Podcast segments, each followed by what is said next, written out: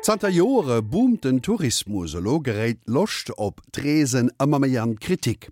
Klimaexpere prangeren die héich CO2-Emissionen un, stiet Leiden ënner dem Overtourism. An der nächste Woche gëtt den Thema Tourismus am Kader vun eiser Serie nix wie weg aus de verschiedene Perspektive belicht. Fi d'éicht geheit Angelika Tommy e Blick zreck op du fäng. Warum in die Ferne schweifen? Auf diese Frage gibt es viele individuell gefärbte Antworten und zwei, die immer wieder auftauchen, um dem Alltag zu entfliehen und andere Länder zu sehen. Die Ferne steht für das Unbekannte, das Fremde, und dahin zieht es die Reisenden, die neue Erfahrungen sammeln und ihren Horizont erweitern wollen. So vermittelt es zumindest die Reiseliteratur, die seit der Entdeckung Amerikas das Interesse an der Fremde geschürt hat. Aber es gab auch Reisende, die weder dem Alltag entfliehen noch neue Länder kennenlernen wollten. Pilger, Händler, Soldaten oder Handwerksburschen auf der Walz reisten nicht um des Reisens willen. Aber sind das überhaupt Touristen? Ein Tourist ist jeder, der seinen üblichen Lebensmittelpunkt verlässt und sich in einer anderen Destination aufhält bzw. eine andere Region bereist als sein Arbeits- und Wohnumfeld. So definiert Gablers Wirtschaftslexikon den Begriff Tourist. Aus derart breiten Definitionen erklären sich Begriffe wie Wallfahrtstourismus oder Einkaufstourismus, Formen des Tourismus, die zwischen Luxemburg und seinen Nachbarländern stark ausgeprägt waren bzw. sind. Die Welttourismusorganisation der Vereinten Nationen fasst den Begriff enger. Laut ihrer Definition gelten nur Besucher, die übernachten als Touristen vorausgesetzt, dass ihr Aufenthalt weniger als ein Jahr beträgt und nicht mit der Ausübung einer bezahlten Tätigkeit am besuchten Ort verbunden ist. Das schließt unter anderem Einkaufstouristen aus, die für gewöhnlich nicht übernachten. Tourist ist heutzutage ein dehnbarer Begriff. Über seine ursprüngliche Bedeutung gibt das Grimmsche Wörterbuch Auskunft.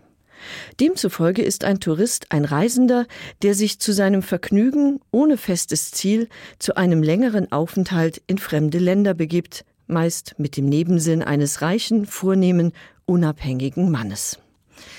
Zum ersten Mal tauchte der Begriff übrigens um 1800 in England auf, als das gehobene Bürgertum die Grand Tour für sich entdeckte. Damals stand der Weg in fremde Gefilde nur einer privilegierten Minderheit offen. Denn um unbehelligt umherzureisen und Grenzen passieren zu können, und davon gab es in Europa mehr als genug, brauchte man zunächst einmal Papiere. Die Geleitbriefe und Passierscheine waren teuer und es gab gesellschaftliche Einschränkungen, die ganze Gesellschaftsschichten per se ausschlossen. Aufgrund von Aufenthaltsgeboten, Dienstpflicht und Zunftzwang durften Arbeiter, Handwerker und Bauern ihr Arbeits- und Wohnumfeld nicht verlassen. Erst ab Mitte des 19. Jahrhunderts wurde dem Gros der europäischen Bevölkerung Reise- und Aufenthaltsfreiheit gewährt. Im Zuge der Freizügigkeit nahm die Reisetätigkeit zu. Die Einführung der Ausweispflicht und das Zusammenwachsen Europas nach dem Zweiten Weltkrieg förderten den innereuropäischen Tourismus, und der Reisepass ebnete dem Ferntourismus den Weg. Die Welt war noch nie so offen wie heute. Doch Reiselustige gibt es nicht erst seit dem 19. Jahrhundert. Die ersten Formen von Tourismus entstanden bereits in der klassischen Antike, der Bildungs-, Sport- und Wallfahrtstourismus und der Bädertourismus. Die alten Griechen reisten zur Olympiade, zum Orakel von Delphi oder zur Kur nach Epidaurus. Der griechische Geschichtsschreiber Herodot reiste sogar bis nach Babylon, um sich selbst ein Bild von der Welt zu machen. Bildungshungrige Römer zog es zum Ursprung der antiken Kultur nach Griechenland, wo sie heilige Stätten und historische Sehenswürdigkeiten besuchten. Die römischen Patrizier, die sich nicht so weit fortwagten, unternahmen Reisen zu heilkräftigen Quellen oder sie verbrachten die heißen Sommermonate jenseits der Hauptstadt in ihren luxuriösen Landvillen in den Bergen oder am Meer. Diese Form der saisonalen Stadtflucht nennt man später Sommerfrische. Aber bleiben wir noch einen Moment bei den reiselustigen Römern. Ihnen kam die Infrastruktur zugute, die im Laufe der Eroberungen angelegt wurde. Das römische Reich verfügte über ein gut ausgebautes und streng bewachtes Fernstraßennetz mit Raststationen, Herbergen und Gaststätten. Mit diesem Luxus war im Mittelalter erst einmal Schluss. Doch für die Pilger, die damals die größte Gruppe der Reisenden bildeten, gehörte Verzicht ohnehin zum Programm. Beliebte Ziele waren unter anderem der Jakobsweg und die heilige Stadt Rom. Die Pest setzte der Blüte des Wallfahrtstourismus ein jähes Ende. Als der Tourismus in der Renaissance wieder auflebt, rangiert Italien ganz oben auf der Liste der Reiseziele. Rom, Florenz und Venedig entwickelten sich zu Hotspots für Kunst- und Kulturreisende und zu wichtigen Etappenzielen, als Mitte des 16. Jahrhunderts die Zeit der großen Bildungs- und Informationsreisen anbricht, die zum Inbegriff von Wohlstand und Weltläufigkeit avancieren. Aristokraten und reiche Patrizier gingen jetzt auf Grand Tour durch die europäischen Kulturzentren und junge Adelige klapperten auf der sogenannten Kavaliersreise die politischen und kulturellen Zentren Europas ab.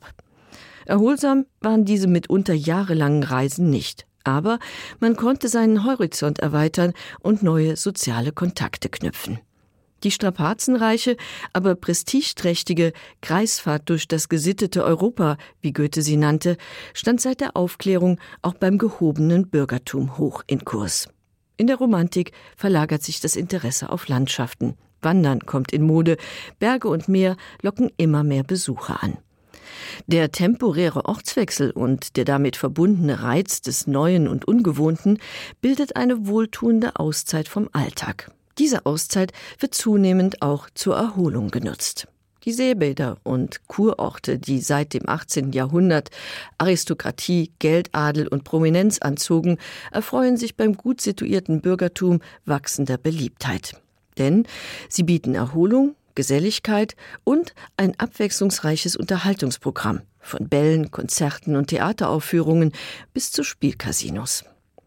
Wer Gefallen an seinem Zielort gefunden hat, kehrt regelmäßig zurück und trifft dort alle Jahre wieder mehr oder weniger dieselben Gesichter.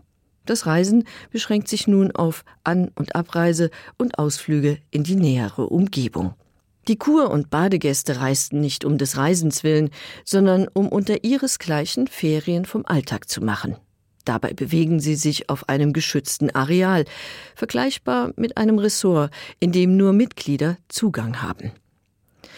Der Urlaub wird für die bürgerliche Oberschicht ab der zweiten Hälfte des 19. Jahrhunderts zur Routine. Sie fliehen mit Kind und Kegel aus den Städten, in denen es im Zuge der Industrialisierung immer voller wird, und mieten sich jenseits von Lärm und Gestank eine Wohnung oder ein Häuschen, wo sie mit Sack und Pack einziehen. Damit treten sie in die Fußstapfen der Römer, die die Sommer in ihren Landvillen verbrachten, beziehungsweise des Hochadels, der sich in Sommerresidenzen zurückzog. Ob alljährliche Sommerfrische, regelmäßige Bade- und Kuraufenthalte oder die Grand Tour. Das Reisen und der Urlaub sind bis weit ins 19. Jahrhundert ein exklusives Vergnügen, ein Privileg und ein Statussymbol der Besserverdienenden. Sie verfügen über zwei Dinge, an denen es dem Großteil der Bevölkerung mangelt Zeit und Geld. Oh ja, Zeit der Sure waren zwo wichtig Voraussetzungen fir den Sto vum Tourismus.